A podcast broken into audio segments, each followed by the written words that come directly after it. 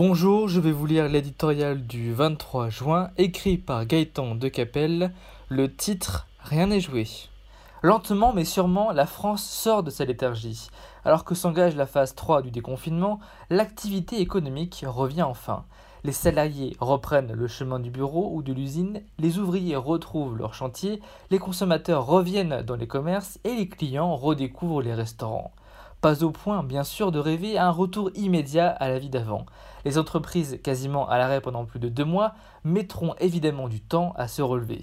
Leur rétablissement, la litanie quotidienne des plans sociaux le rappelle cruellement, passera par de douloureux ajustements. Il n'empêche, la réactivité du monde économique à la levée des contraintes sanitaires invite à l'optimisme. L'apocalypse que l'on nous promet n'est peut-être pas inéluctable. À condition toutefois de tout mettre en œuvre pour amplifier ce début de reprise, le gouvernement, après avoir décrété la mise en sommeil de tout le pays, s'active pour le réanimer. Les secteurs les plus sinistrés ont bénéficié d'un soutien massif en attendant un plan de relance général d'ici la fin de l'été. Mais rien n'assure que cet arsenal exceptionnel suffira à sortir de l'ornière.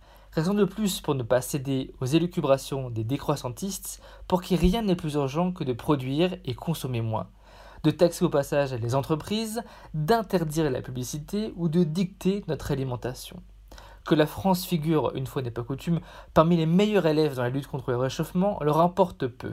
Au nom du climat, ces nouveaux croisés nous prescrivent l'abstinence économique, meilleure potion pour détruire l'emploi et précipiter la crise sociale. Le gouvernement, pense-t-on, se gardera bien d'emprunter un chemin si périlleux. Mais le projet saugrenu de faire de la France le seul pays au monde où il est interdit de prendre l'avion pour un vol domestique sème comme un doute.